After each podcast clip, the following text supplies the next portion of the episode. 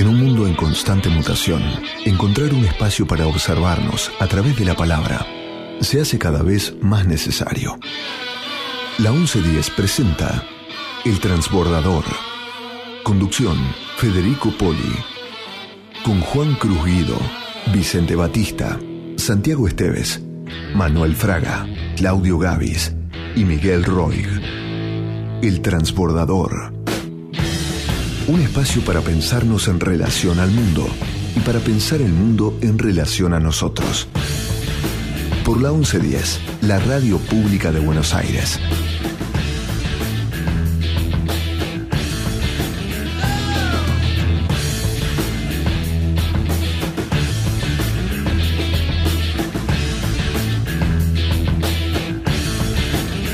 Muy buenos días a todos y a todas. 11 y 9 comenzamos con El Transbordador, el programa de Federico Poli y como escucharán durante el programa, Fede no está acá en el piso, pero va a estar presente. Eh, en un ratito vamos a estar dialogando con él porque está en Barcelona. Vamos a conectar eh, con Barcelona y vamos a contar por qué vamos a dialogar con él. ¿Cómo estás, Cari? ¿Cómo están? Muy buenos días, buenos días a todos los radioescucha del transbordador. claro. que sí. Le mandamos un abrazo a Fede, que igual lo vamos a tener obviamente con nosotros en el programa en un ratito. Y bueno, te cuento. Sí. 18 grados 6 la temperatura en la ciudad. Con sol.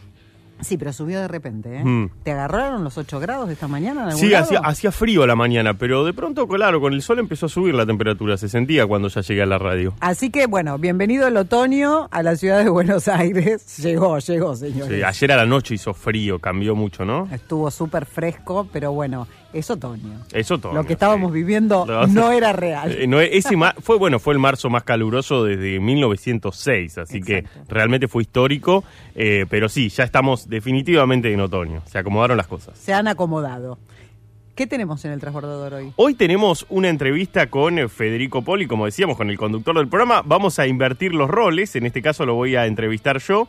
Y vamos a ver, eh, también vamos a hablar con la directora de la obra de teatro que se está reponiendo en eh, Barcelona, que justamente es en base al libro de Fede, un libro que se editó hace un par de años ya. Ahora en un ratito te vamos a comentar bien todo, pero eh, vamos a charlar con él y conectar con Barcelona. Y después vamos a tener la columna del gran Claudio Gavis, guitarrista de Manal y, bueno, la verdad, un especialista del blues, del rock y en este caso en su columna de blues. Y finalmente vamos a dialogar con eh, Vicente Batista, otra eminencia en este Dream Team que armó Fede realmente en el transbordador sobre literatura. Así que comenzamos con un temita musical que lo seleccionó Fede, en este caso eh, desde allá, desde Europa, como siempre nos hace viajar musicalmente con música de España, de Italia y en esta selección tan particular que tiene el transbordador musical que podés encontrar en Spotify. Bueno, en este caso invirtió, ¿no? Se vino y puso un... Ah. Él está en, Barcelona, pero eh, vamos a escuchar un tema de este lado del Atlántico. Vamos a escuchar a Woz, ¿no? Ay, arrancármelo. Qué lindo, Qué linda canción, ¿no? Amo vos, todos. Esta canción tomó mucho sentido a partir del mundial, porque a los jugadores le, les gustó mucho, lo sintieron como una, una motivación, ¿no? Después de todo lo que pasó y, bueno, y poder levantarse, ¿no? Y por eso a prestar atención a la letra, ¿no? Tal cual, y vos, recordemos que ganó el, el Gardel, eh, de oro y muy merecido porque es un pibe de, una generación de, trap, de rap eh, y realmente que, las letras tengan la profundidad y tengan tanta poesía como, como los temas de Woz eh, no es fácil de encontrar. Mm. Así que hoy homenaje a Woz aquí en el Transbordador con su tema Arrancármelo para todos los radioescucha del Transbordador.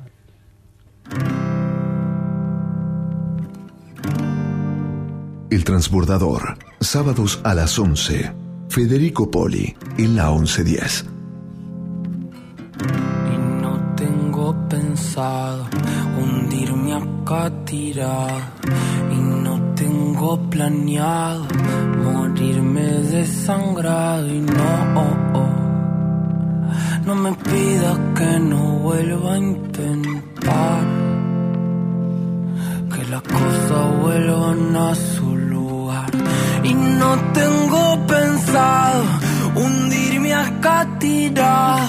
Y no tengo planeado morirme desangrado. Y no, oh, oh, no me pida que no vuelva a intentar. Que las cosas vuelvan a su lugar. Estamos siendo cuidadosos caminando por un piso resbaloso, sabiendo que un paso en falso nos lleva al fondo del pozo. Será lo tembloroso de la espuma bailando en mi corazón rabioso. Entender todo es un poco soberbio, querer explicar todo es un poco por nervios, por eso hablo hasta por los codos y me pongo ebrio y ya no sé si jodo, me lo tomo en serio y desconfío. El miedo a dar un salto y encontrar a vacío, ansio que esto que siento no sea mío, porque de pronto se siente tan frío. Parece que saber hacerse bien es todo un desafío. Que rabia me da el amor, voy a arrancármelo. Que rabia me da el amor, voy a quedármelo. Prefiero lo tortuoso del ritual que lo decoroso de estar siempre igual.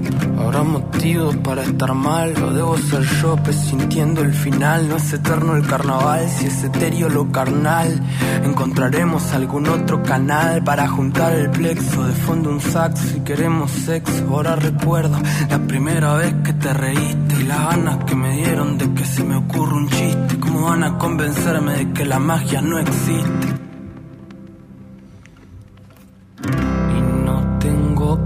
Pensado hundirme acá tirado.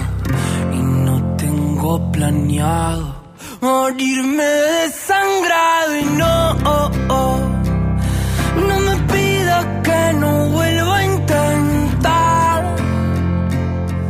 Que las cosas vuelvan a su lugar. Y no tengo pensado hundirme acá tirado. Y no tengo planeado morirme desangrado. Y no, oh, oh, no me pidas que no vuelva a intentar. Que las cosas vuelvan a su lugar. El transbordador. Un espacio para pensar el mundo en relación a nosotros.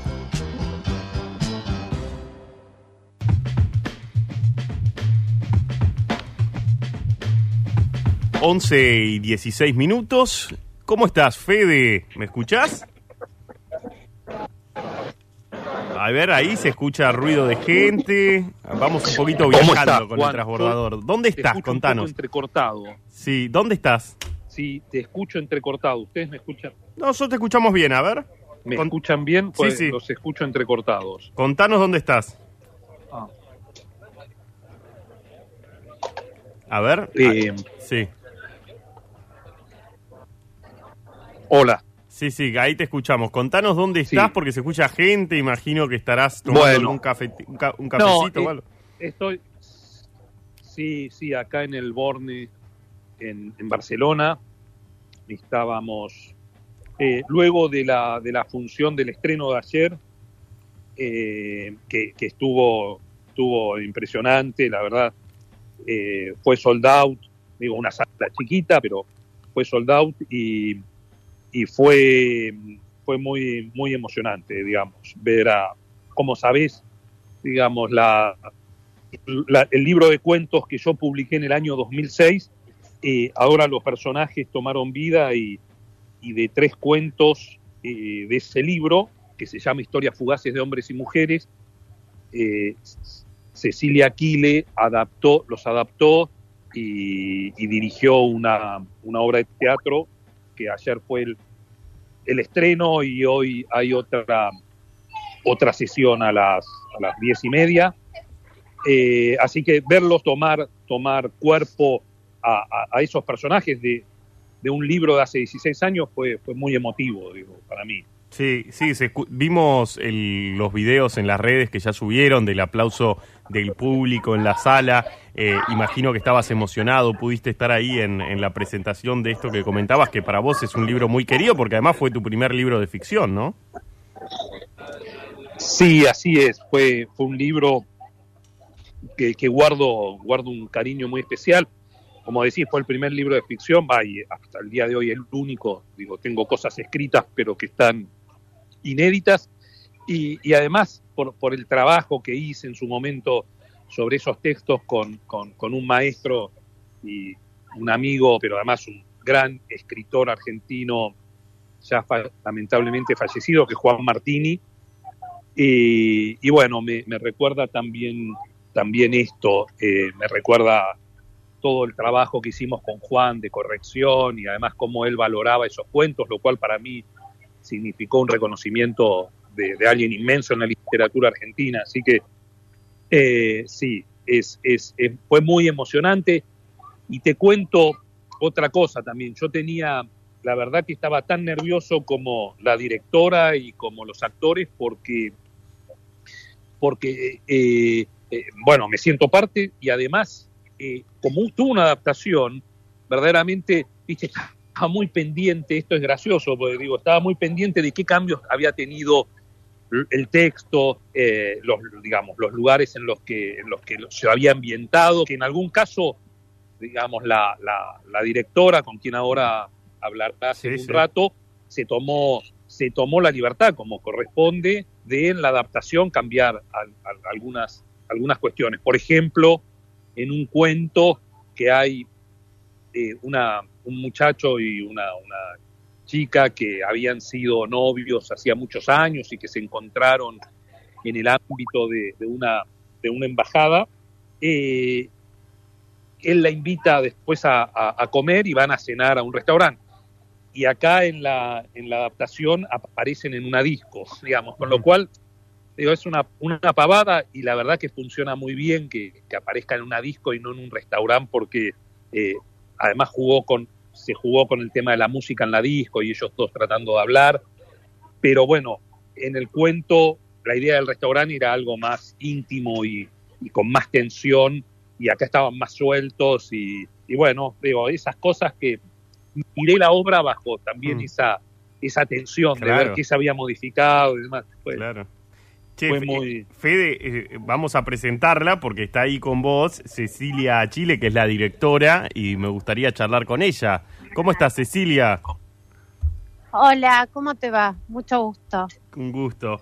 Quería saber, porque vos sabés que yo siempre, sin saber de la adaptación de la obra, cuando leí el libro, yo le decía a Fede que para mí era, era, era adaptable, no pensaba particularmente en el teatro, pero sí en el cine, porque le decía que, que era mm, cuando uno lo lee, se, se hace de esas, de esas historias, de esos momentos, eh, es como muy visual, uno, uno lo ve cuando lo está leyendo. ¿Cómo fue la adaptación al teatro? Eh, te cuento, para adaptarlo al teatro fue complejo, es un proceso creativo que yo ya llevo tres meses, primero la adaptación yo sola antes de hacer el casting a los actores y después todo el trabajo de interpretación y caracterización de cada personaje con los actores, que en el caso de ella, de, la chica, la actriz hace tres mujeres distintas de las mm. historias fugaces, así que ahí hasta una habla, es, es andaluza en la vida real y termina hablando en argentino, bien argentino, porteño, así que también tuvo un desafío. Y lo que decís es interesante porque es lo que también me pasó a nivel creativo a mí, es fue muy complejo pasarlo a teatro porque es muy visual, eh, a mm. nivel, es muy para cine. Son, son historias que, que si pudiese las llevo totalmente a la ficción porque se nutren mucho más. Por eso, pobre, a Fede le tuve que tocar ese, ese cuento que recién te contaba de, del boliche, porque no había manera de poder hacer de forma mm, orgánica a nivel teatral lo, lo, lo que estaba planteado, tal cual el, el, cuento, que de hecho se puede hacer si es cine porque te da vista a otros ambientes, es, es otra situación. En este caso yo lo lamento porque hay partes que sí se perdieron comparado a lo que se puede hacer en ficción, con este tipo de, de relatos cortos. Sí. Eh, pero igual fue, ayer fue el estreno y fue maravilloso. fue maravilloso, ¿no? Acá, acá hay muchas ganas de, de, que, de que venga a la Argentina la obra, pero bueno, por lo pronto disfruten disfruten allá, ¿no? Pero bueno, ¿qué, qué, qué repercusiones tuviste? ¿Cómo, bueno, cómo lo están cómo lo están procesando, ¿no? no, no, fue, fue tremendo. Te juro que fue el teléfono ayer a la noche, excelente, muy buena repercusión, le gustó mucho a la gente. Es una obra eh, muy intimista y, no hay nadie que no se pueda sentir un poquito identificado, mm. cosa que eso cuando uno está haciendo teatro es a donde uno quiere llegar. Yo como directora necesito que en algún momento alguien recuerde alguna parte de su vida con estas historias. Eso es. Exactamente. O, aunque sea similar, algo. Sí, yo sabes que le decía a Fede cuando lo leía el libro, eh, yo lo cargo a Fede, que está ahí seguro y está escuchando, yo le digo que es el Raymond Carver argentino, porque trabaja mucho como el autor estadounidense esa cosa chiquita, pero que a la vez es, como bien vos decías, uno se siente identificado porque eso es la vida, ¿no? En el fondo, en, esa, en esos detalles, ¿no? En esos instantes. Así es, hay gente que se hace cargo y hay otros que dicen que no, yo nunca viviría ni viví esto, ¿viste? Pero Claro. eh, es un poquito la vida de todos, son pequeñas historias. Bueno, en el libro, eh, incluso lamentablemente para hacer teatro pude hacer nada más tres cuentos, hay Mm. muchísimo más para hacer y hubiese sido interesante también, pero viste que en teatro te dan una hora y por una cuestión de tiempo tampoco podía hacer todo el libro completo y ni todas las historias que hubiese a mí me hay, hay dos o tres que me quedaron afuera que ya estaban hasta adaptadas pero bueno eh, eh, voy en algún momento eh, lo volveremos a intentar con más más tiempo de más, a ver si hay algún teatro más tiempo no sé Mm. Eh, se verá pero al día de hoy te digo que estoy súper contenta hoy a la noche también tenemos otra función Sí. y con ya casi sold out así que súper contenta Y te y hago... también tener sí. al autor acá suma Claro, ¿viste? claro. para la gente Y te, y te hago una pregunta vinculado a, a cómo seleccionaste los cuentos, o sea, ¿cuál- ¿cuáles fueron eh, los condicionantes quizás o a la vez, eh, digamos, por ahí fue más bien por la positiva también, digo, que te gustaban, no sé cómo fue la selección. Sí, no, a mí me- eh, la verdad que fue muy egoísta de mi parte la selección. Son los que más, no, no te digo los que más me gustan porque sí me quedaron afuera eh, otros cuentos que me gustan mucho y que nada, nada, no tuve por eso que te digo, no lo pude hacer. Mm. Pero estos tres me parecía que iban a poder rep- representar un poquito la, eh, algunas historias que, que sí o sí algún hombre o alguna mujer vivió. En el caso del autor, escritor, porque juego con eso, eh, sin duda el primero es una, es, una mujer que hace como el rol de amante, esa, esa mujer de Mm. esa historia, de ese cuento, eh, que bueno, todas las mujeres en algún punto o todos los hombres han vivido alguna situación así, también se podían, y es un cuento que a mí me gustó siempre, El chico de la foto se llama, Sí. Después es el segundo cuento, Un encuentro postergado, que es bueno toda la, la historia con Liv, que es una prostituta y una mujer amorosa, porque aparte tiene todo un costado también muy, muy dulce y todo, bueno, muy linda la historia. Y después está el último, que es Los besos no se explican, que con ese terminamos en el, ahí un poco arriba, en el boliche. Que Mm. un poco la- al autor le hizo un poco de ruido, por eso te lo contó. Pero bueno, no, no creo. así todo le, Está bueno. le está hizo un poquito de ruido, me miraba, ¿viste? Porque decía, ¿de esto dónde? Bueno, Claro. eh, Eh, y te, te- hago otra pregunta que, me- que también me, me- me da intriga a mí. ¿Cómo, ¿Cómo te surgió hacer la obra, digamos? Porque el libro se publicó hace mucho tiempo. ¿Cómo fue tu, digamos, tu relación con el libro, puntualmente? A mí me, cuando yo hace 16 años lo fui, fui a la Feria del Libro a, a la presentación de Fede en, este, en estas historias fugaces y me encantó, desde el día uno que lo leí. Claro. Esa es la verdad, desde Sí, el día sí. uno. Tengo un tema personal con, con esta- estos vínculos entre hombres y mujeres, es personal, más allá de que me dedico a lo artístico y hago otro tipo de teatro, eh, pero esto lo tenía como pendiente. Ahí había una parte que yo me vinculé, de hecho me vine a vivir a Barcelona hace cinco años, ese libro vino conmigo, me lo traje, sin saber que lo iba a hacer, fue una cuestión muy extraña también. Y bueno, después hablando con Fede me dijo, bueno, lo hacemos, dale. Y ahí, ahí dije, ok. Qué lindo. Así que para mí fue maravilloso. Qué lindo. Fede, Fede está ahí, ¿lo tenés ahí? Sí, acá, Y si acá. nos te lo- está acá, escuchando, sí, acá está. Fede querido, bueno, Sí, eh, Juan. La verdad me imagino la emoción eh, por todo lo que cuenta Cecilia. eh, son unos días, la verdad, que espectaculares. Espero que lo estés disfrutando mucho. Y bueno, preguntarte por ahí para, como para, para darle un cierre, eso también. ¿Qué, qué sensación te queda? ¿Qué, qué repercusiones tuviste? No, mi- mira, eh, dos cosas. La primera es, como te digo, yo eh, la, la obra la vi muy tenso, digamos, esta es la verdad, muy tenso.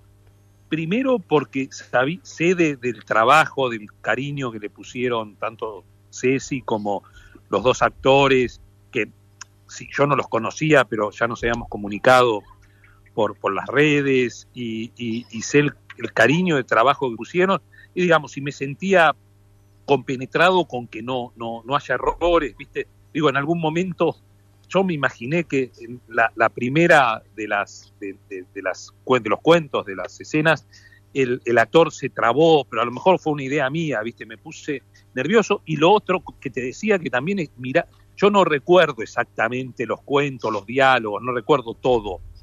Y entonces estaba, decía, ¿y esto es el cuento o es la adaptación? ¿Viste? Entonces también tenía ese, en el, en el bocho, esa, ese clic de estar mirando qué se había cambiado, qué no se había cambiado. Eh, y, y, y por último, digamos, yo conozco las historias y me costaba evaluar si esas historias les estaba llegando a la gente o no. Digo, yo tengo algo obviamente que me- a mí me llegaron, pero y las actuaciones fueron magistrales y, y después cuando salí, para mí la, la- la prueba de fuego fue que habían ido cuatro amigos y con una sonrisa y con- me dijeron, fue espectacular, te felicito. La, verdad que la pasamos bárbaro. Entonces, digo, esa fue la, la evidencia, digo, que con sin- total sinceridad, esta gente estaba, como dicen acá, flipaba con Flipaba. la puerta claro. y demás. Y, y bueno, ahí yo respiré, la llamé a, a Ceci, le dije, vení, escuchalos, qué sé yo. Digo, Sí. me- me- esa era la prueba, porque yo no los puedo evaluar, no, Claro. no, no, está, está fuera de mí poder evaluar cómo, cómo llegaron esas historias, pero sí, no, y los actores, te digo, muy, muy potente la, la puesta en escena de los dos, los dos actores transmiten algo muy fuerte, Eh, ella, digamos, con una versatilidad tremenda, eh, bueno, las fotos que, que, que, que subí a las redes y que ustedes vieron, digo, se, se, se ve Sí, sí, sí, sí. La verdad que Che, Fede, ¿sabés que acá tenemos a nuestra actriz? A Cali Bono. Fede. obviamente, obviamente, Fede, queremos Obvio. saber, Cari, queremos saber cómo están allá. Un abrazo enorme a, a- a tu querida directora. Y mm, contanos cuándo la traen a Buenos Aires. Bueno, mira, en realidad hay una parada anterior, digo, debería haber, lógica y aparte, que es Madrid. Eh, sa- saben que yo viví casi 10 años en Madrid, así que bueno, y Cecilia además tenía también mucho interés y el corazón en Madrid a pesar de vivir acá. Entonces, digo, era es lógico que la parada intermedia sea Madrid, estamos hablando ya allá y, y Buenos Aires eh, seguramente y también adelanto que, que ya alguna algún interés hablamos con la embajada de España en Argentina para llevarla, así que eh, seguramente va a ir a Buenos Aires y seguramente va a ir a Madrid y, y bueno, y ojalá que como hablaban recién Juan con Ceci, eh, pueda podamos llevarla también a algún a alguna expresión de, del cine, del video, del corto, Sí. porque verdaderamente que, que también da, y como dice Ceci, eh, da- por ahí hay más elementos, obvia, bueno, hay elementos distintos para, para llevarlo a, a ese, a, a ese eh, soporte. Sí, Y- yo, yo pero siempre bueno. cito, Fede, yo siempre te cito, como digo, como sos el Raymond Sí. Carver argentino, No. siempre digo que la adaptación puede ser el Shortcuts de Altman, que fue la, una de las, la única adaptación que tuvo Carver al cine. Así que po- ha- hay posibilidades, vamos, vamos por eso. Claro que sí. Así es, yo, yo lo, lo, lo menciono, Juan, eso. Y de- debería verla de nuevo, la vi hace muchos años. La Gran película de también. Altman. Total. Y, y bueno, eh, hay que vivir de, de- de tener proyectos. Sí, Eh, sí, totalmente. que- Es eso. Así que bueno, eh, te- acá te cuidamos el, el estudio. Ahora viene el maestro Claudio Gavis, que espero también te juntes por ahí en, en los días que, que estés allá en Madrid. Y bueno, y después vamos a cerrar como siempre con Vicente. Sí, sí, sí, sí, no, lo de Claudio, lo de Vicente no sé, lo, arreglar, lo arreglaste vos, Sí. pero lo de Claudio es, es el, el- el músico que pasa hoy, es un músico esencial que me voy a dar el corte de decir que yo se lo recomendé, le dije, Claudio, ¿cómo no está Gigi Cale? ¿Y por qué no, y por qué no soñar Maestro. con la obra de teatro con música original de Claudio Gavis? Ah, puede ser. Bueno, bueno, ¿qué te parece? Ya, ya, ya lo hablaré, ahí está, en la agenda le pongo ese tema.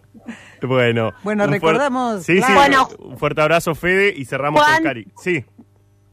Un Cecilia, beso grande, gracias por el espacio. ¿eh? No, por, por favor. Cecilia, un recontra placer. Así que bueno, los esperamos Ah, acá por igualmente. los esperamos acá por Buenos Aires. Recuerden historias fugaces de hombres y mujeres.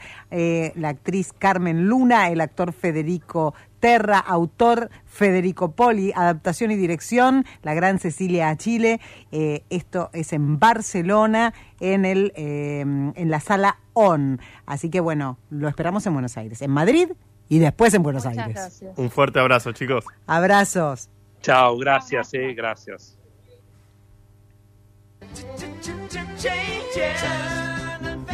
El transbordador. Un espacio para pensarnos en relación al mundo. Planeta Blues.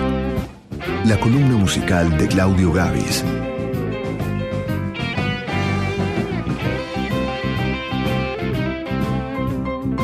Hola querido Federico Poli y hola queridas amigas y queridos amigos de El Transbordador. Aquí Claudio Gavis transmitiendo desde el planeta Blues.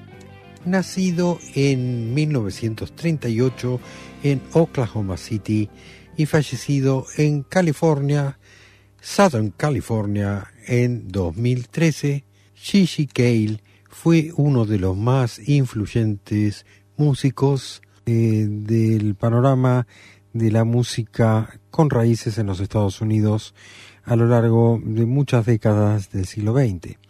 Artistas tales como Eric Clapton, Neil Young y Mark Knopfler le deben mucho al estilo y la estética de Gigi Cale y a su especial manera de encarar de una forma, como diríamos hoy, cool, de una forma tranquila y relajada sus interpretaciones y también eh, sus composiciones. Una de ellas, una de las primeras que justamente grabó y editó fue After Midnight, después de medianoche, que Cale eh, registró originalmente en 1966 para el sello Liberty. En ese momento Cale estaba viviendo en Los Ángeles, se había trasladado hasta California desde eh, Tulsa, el lugar donde creció y vivía y donde había estudiado ingeniería de sonido, una especialidad que como veremos le sirvió toda la vida eh, para generar ese estilo eh, de- ambiente y de sonoridad tan especial que tuvo a lo largo de su carrera y que fascinó a tanta eh, a tanta gente y a tantos músicos sobre todo. En 1970, Eric Clapton, en su primer disco solista, registró After Midnight, el tema que les había mencionado. Originalmente grabó en 1966 Gigi Cale.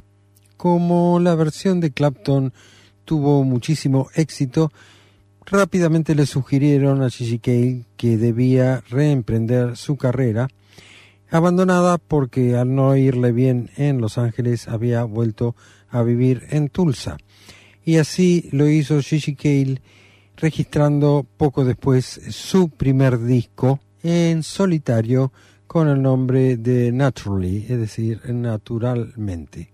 Ya en ese trabajo, Gigi Cale dejó establecido su estilo, un estilo que le valió que la crítica hablara de él mencionándolo como el más extraordinario híbrido entre blues, folk y jazz que había surgido de toda esa cantidad de artistas que cultivaban ya en ese momento, en la década del 70, la música norteamericana con raíces.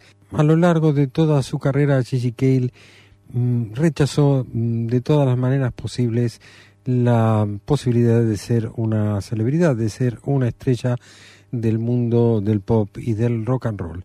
Vivió toda su vida mm, con lo que hoy llamaríamos un perfil más bien bajo, llevando adelante eh, la carrera de una manera discreta y, mm, bueno, eh, sin participar de todo ese mundo farandulesco vinculado al rock and roll.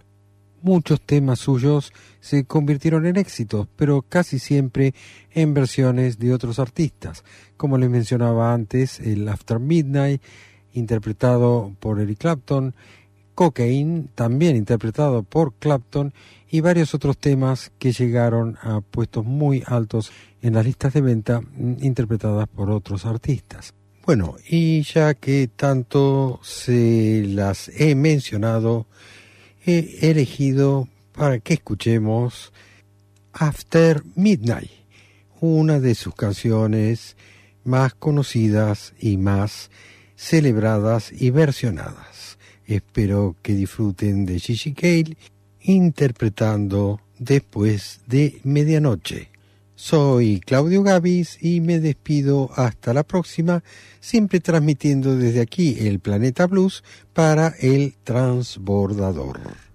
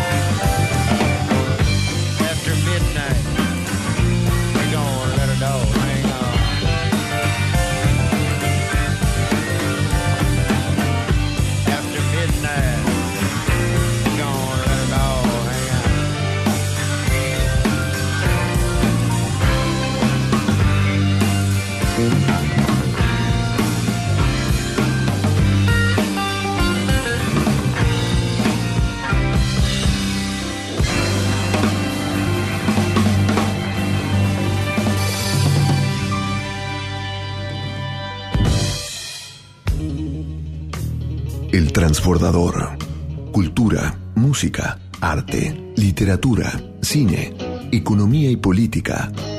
En tránsito hacia un nuevo mundo.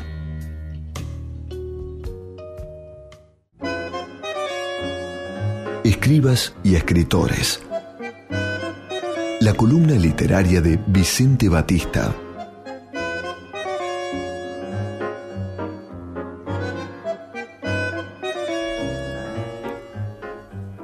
11 y 46 y es el momento, como suena ahí nuestra cortina, de saludar al queridísimo Vicente Batista. ¿Cómo estás, Vicente? Hola, ¿cómo te va, querido? Un gusto. Eh, Hoy tenés una ¿eh? historia espectacular. No, no me voy a meter más porque... Una historia que le rinde, le- le, eh, digamos, justifica mm, mm, con todo eh, la cortina musical de, de Sí, este sí. ¿no? Pero una cosita Mirá, quiero eh, decir nada más, Vicente, que hoy nos vamos a meter con la poesía, que es algo que en tu columna, no- digamos, no no no habíamos tocado de manera directa, así que está buenísimo. No, es- no, no, no es lo mío, yo lejos de estar, soy un poeta. Pero bueno, pero se trata de una historia que tiene uno de nuestros grandes poetas. Eh, estoy hablando de Mario Jorge de Lelis, que allá por 1966 andaba por los 44 años, entonces casi a nosotros, la gente, los chicos que hacíamos el escarabajo de oro, casi nos doblaba en edad. Para nosotros era un señor mayor. Eh, también era, por sobre todas las cosas, un poeta mayor. Eh, según supo apuntar en algún momento Horacio Sala, lo encontramos un continuador de la obra de Raúl González Tuñón, de Nicolás Olivares, de César Tiempo. Era un poeta eh, con todas las letras. Lo cierto es que mm, precisamente en ese año 1966, eh, como había dicho en uno de sus poemas, en Canto a los hombres del vino tinto, los versos dicen, la vida es tan correcta, tan construida como esas casas de 10 pisos, tan dócilmente puesta hacia la muerte, él de alguna manera estaba anticipando, porque ese 1966 era él el que iba hacia la muerte, y no iba dócilmente, tenía un cáncer, que, por el cual le quedaban muy pocos meses de vida. Eh, tal como era, porteño de corazón, soslayó los gestos trágicos y siguió rindiéndole el culto a la amistad. Al vino y al verso, pues que era lo que lo, unía, y al cigarrillo que le produjo ese canto. Eh, bueno, en, en, esa, en, esos, en ese año 1976 se cumplían 25 años de la aparición de su primer libro, Flores del Silencio. Y entonces nosotros, la gente del escarabajo, decidimos hacer un festejo y para ello decidimos la eh, reeditar uno de sus libros esenciales que fue y es Cantos Humanos. Se lo propusimos y le pareció magnífico que sus versos aparecieran en nuestra revista. Y entonces a partir de ahí empezó la mecánica. En Buscam teníamos una que buscar una tapa acorde con la obra. Hablamos con otro gran amigo, eh, Carlos Alonso, el pintor, el grande. Tremendo. Estamos, estamos per- perdón, Vicente, solamente meto este bocado. Estamos hablando de todos gigantes en su en su Ah, sí, disciplina. sí, lo que pasa, pero lo que pasa es que en aquella época eran contemporáneos nuestros. Yo siempre digo, mira, en alguna vez decir, yo he sido contemporáneo del Che. En ese momento el Che era un señor que andaba por la guerrilla y qué sé yo, y de Claro, pero y- digo, ya eran, igual, bueno, buen, buen punto el que marcas, y a esto me, me da pie a preguntarte esto. Igual vos eras consciente de, de porque hoy, No, obviamente, no, hoy, hoy Carlos Alonso, sí, Sí, un poco, sí por lo que te voy a contar de acá unos Dale. minutos. Con Carlos Alonso no, porque Carlos Alonso era amigo de la revista. Yo tengo, mm, me acuerdo todavía que eh, cuando cumplí 23 años me regaló un cuadro que, que es maravilloso, se llama La Hora de los Hornos, que es un cuadro maravilloso. Y después tengo eh, una caricatura. Una vez decidimos hacerle un, un reportaje, eh, digamos, contestados con dibujo, y entonces él me hizo una caricatura mía de frente y perfil. El reportaje después no se hizo, pero me quedó la caricatura. Tengo tengo otros dos cuadros de, de Alonso que me regaló colgados en la pared. Claro, éramos muy amigos de, de Alonso. de- pero claro, entonces sabíamos que era un grande, un, un- un, pintor de, del- de- con mayúsculas, Sí. pero era amigo nuestro, Sí, era, sí, sí, era un par. nosotros nada más. Mm. Pero- Así que sí, sí. el trato era casi de igual a igual. Dale. Eh, lo cierto es que eh, Carlos le hizo un, dibujo, una suerte de tríptico de trazos dolorosos y profundos, hay que verlo, que mostraban los rasgos medulares de, de Lely, ¿no? Yo tengo conmigo el libro y acá hay que lamentar no, no tener televisión porque si no les podría mostrar la tapa y ver lo que ustedes vean lo que yo trato de contarles.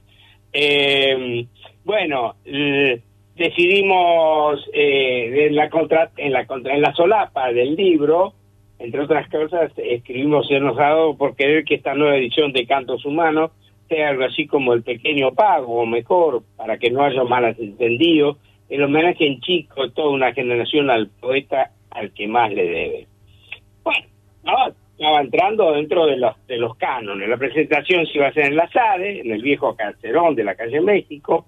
Iban a hablar Osvaldo Roller en nombre de la SADE, Horacio Sala y Hablarlo Castillo en nombre de Escarabajo. Y Mario iba a leer algunos de sus poemas. Hasta ahí ninguna sorpresa. Presentación de escritores, con palabras de escritores, la casa de escritores.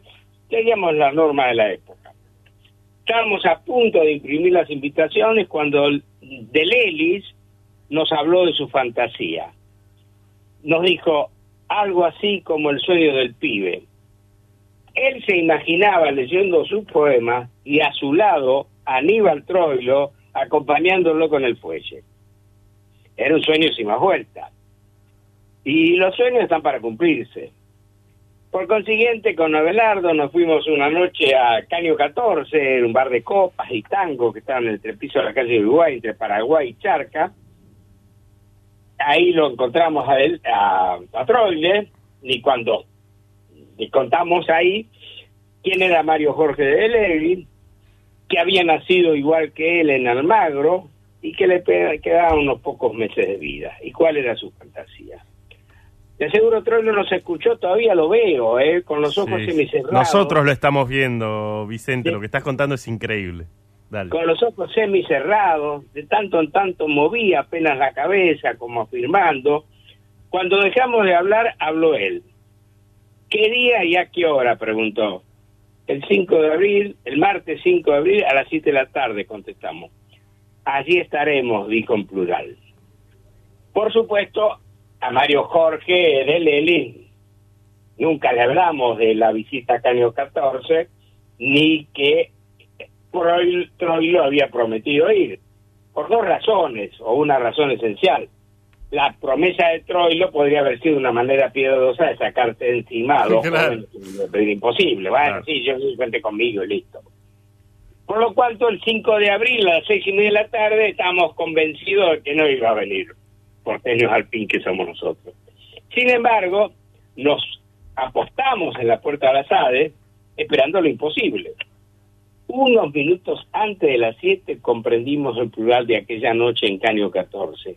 En la vereda de enfrente se detuvo un taxi y de él bajaron Aníbal Troilo, Roberto Grela y Tito Reyes. Ah, la mer- Estamos Bueno, en horario de protección, pero... Cuando acercamos, dijo, maestro, por acá y los cabullimos hacia el escenario por el fondo para que eh, eh, Delelis no los viera. Y entonces empieza el acto, habla Horacio Sala, habla Castillo, eh, habla, por supuesto, el, el, el- el de Roller, y cuando todo estaba terminado, bueno, entonces el tiempo que, mm, está lo prometido, Mario Jorge iba a decir sus poemas. Entonces empieza eh, eh, de cantos a los hombres del vino tinto, ¿no? Y cuando llega el verso, viejos amigos míos, cantantes de Violeta, se produce el milagro, porque a- lentamente entran al escenario, Troilo empieza a sonar el Benjamin Grela le hace, le, la- le hace eh, fondo con la guitarra, y el resto no se puede contar, era para Ah, vivir, era, es era increíble. como un acordeón tocando a fiesta. Es Exacto. una cosa así increíble. ¿Querés creer que una semana más tarde un grupo de honorables señoras habilidosas a la hora de componer ma- madrigales, ¿no? Envió una carta de protesta a los diarios, a la Nación y a la Comisión Directiva de la SADE.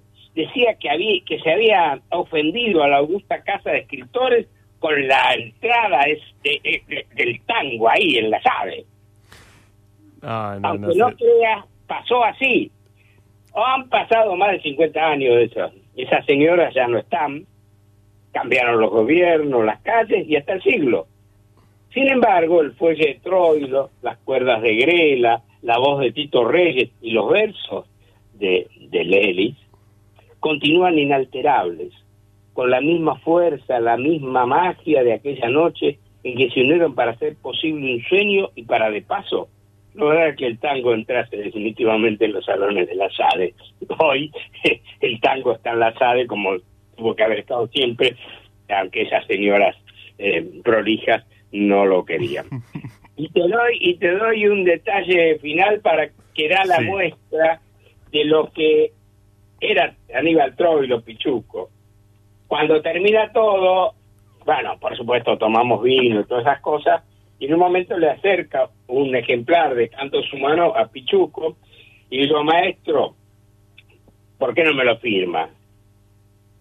Y mirá lo que pone, o escuchá, Sí. con una grande, dice. Igual, igual lo estoy mirando, ¿eh? Créeme, y yo creo que los oyentes del otro lado les está pasando lo mismo. Todo lo que estás contando lo estamos viendo, así que contalo.